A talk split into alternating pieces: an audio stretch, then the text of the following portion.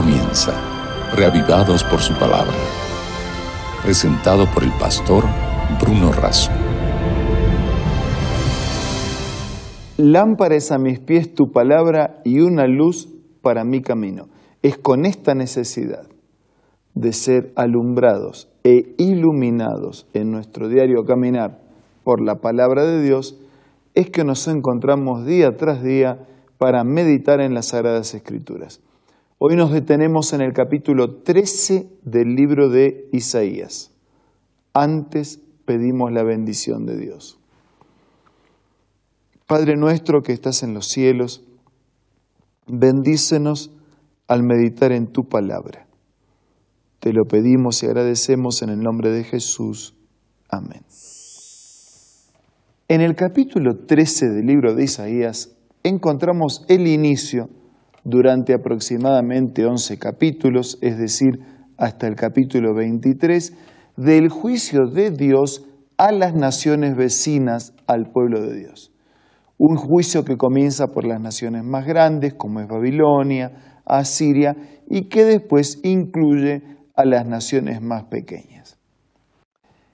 El hecho de que Dios haya juzgado con severidad a su propio pueblo no significa que no haga lo mismo con las otras naciones, aun cuando estas naciones no crean en Dios como su Dios. La soberanía de Dios es absoluta e indiscutible sobre todos los pueblos y todas las naciones. Y de manera mucho más específica, cuando esas naciones se transforman en enemigos del el propio pueblo de Dios. El capítulo 13 de Isaías es una profecía contra Babilonia. Por eso dice el versículo 2, sobre un monte pelado agiten la bandera, llamen a gritos a los soldados, hagan señas con las manos para que entren por las puertas de los nobles. Es algo así como un llamado a la guerra, como un llamado de atención, como un anuncio sonoro, bien abarcante de que Dios está a punto de hacer justicia al expresar su juicio sobre esas naciones. En el versículo 3 podemos leer, ya he dado orden a mis consagrados, he reclutado a mis valientes, a los que se alegran de mi triunfo, para que ejecuten mi castigo.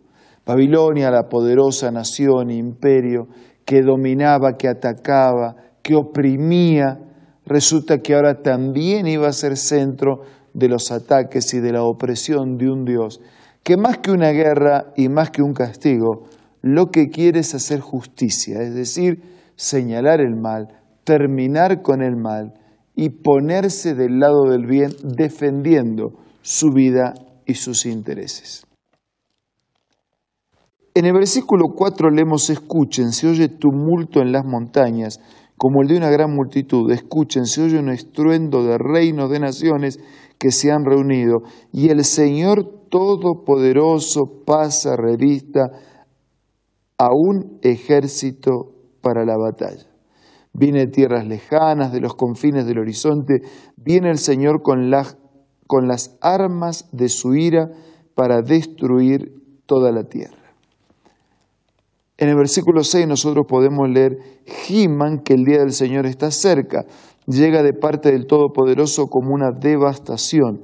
Por eso todas las manos desfallecen, todo el mundo pierde el ánimo, quedan todos aterrados, dolores y angustias los atrapan, se retuercen de dolor como si estuvieran de parto, espantados, se miran unos a otros y tienen el rostro encendido y un mensaje, versículo 9.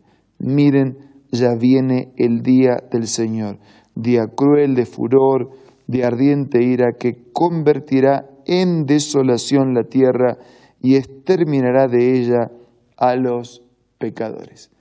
La intervención de Dios. Eh, nosotros leemos, repasamos la historia, pero también aplicamos este mensaje a nuestra vida. Todos nosotros también tenemos peligros, riesgos, enemigos, se llamen Babilonia, Siria o como se llamen.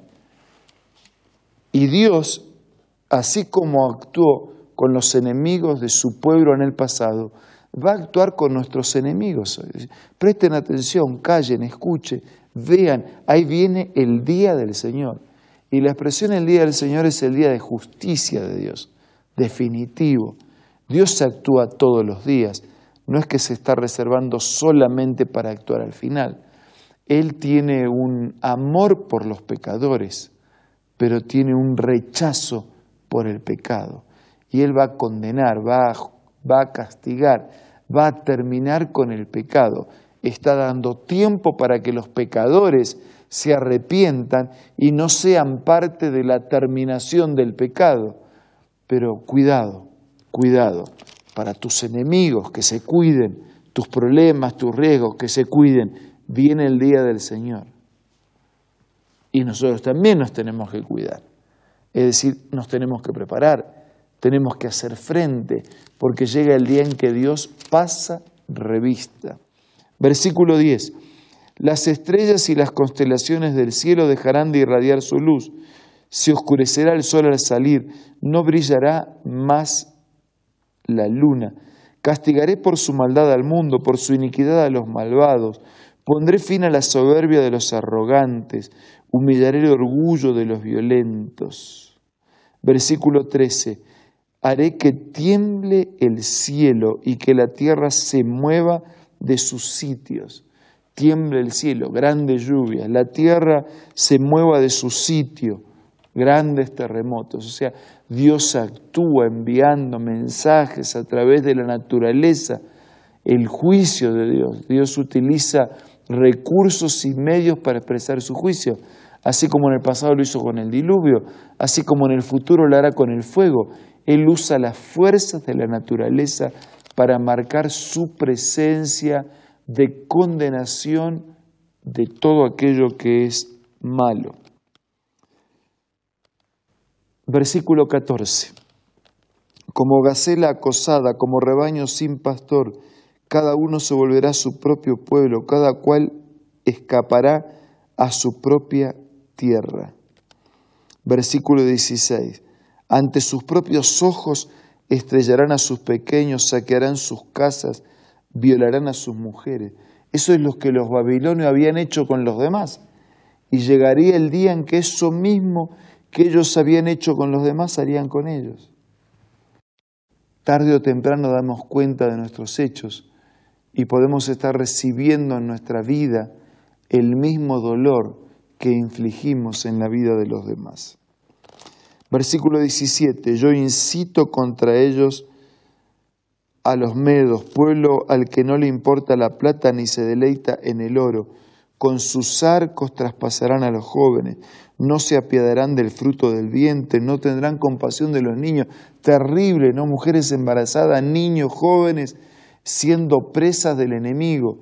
Y de un Dios que no manda la muerte, pero que permite esa actuación como una expresión de un, de un castigo, de un juicio, ya después de haber pasado todo su tiempo de misericordia y después que su paciencia fuera más allá de un límite que en el caso de Dios se puede decir es sin límite, pero aún la paciencia sin límite de Dios tiene un límite y llegará el día en que Dios va a hacer justicia de manera definitiva.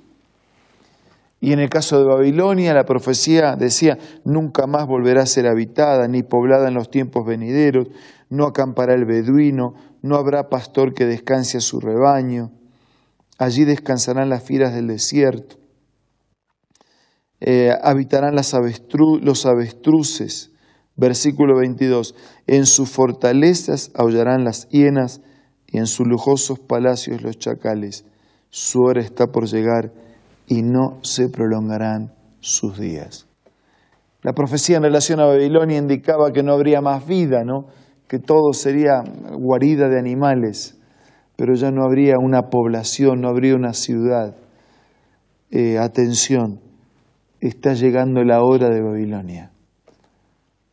Esa fue la profecía en el pasado, pero ese también es el mensaje de Dios.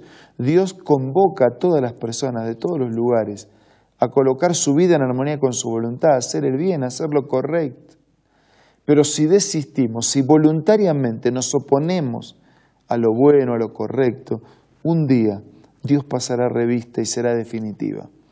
Un día esa extraña obra de Dios, de justicia, será real cuando ya sin expresión de misericordia, porque el tiempo habrá terminado, Dios terminará también con el mal y con todos los malos que quieran quedar abrazados. Amigos, no necesitamos tener la actitud de Babilonia. Y si usted sufre las consecuencias de una Babilonia que lo ataca, tranquilo, de aquí a poco, la hora definitiva de Dios está llegando. Dios hará un juicio justo, pondrá cada cosa en su lugar, restaurará el origen perfecto y todo será sano, feliz y para siempre. Ahora los invito a compartir este momento de oración. Padre nuestro que estás en los cielos, gracias porque todas las personas y entidades enfrentaremos tu justo juicio. Ayúdanos a prepararnos, a aprovechar la oportunidad, a vivir conforme a tu palabra para no ser destinatario de una condenación, sino ser destinatarios de una vida plena, de una vida sana, de una vida feliz y de una vida para siempre. Quédate con todos nuestros amigos. Te lo pido y te lo agradezco en el nombre de Jesús. Amén. Amigos, muchas gracias por acompañarnos en este día los invito a reencontrarnos en el día de mañana para seguir siendo reavivados por su palabra. Esto fue Reavivados por su palabra, presentado por el pastor Bruno Razo.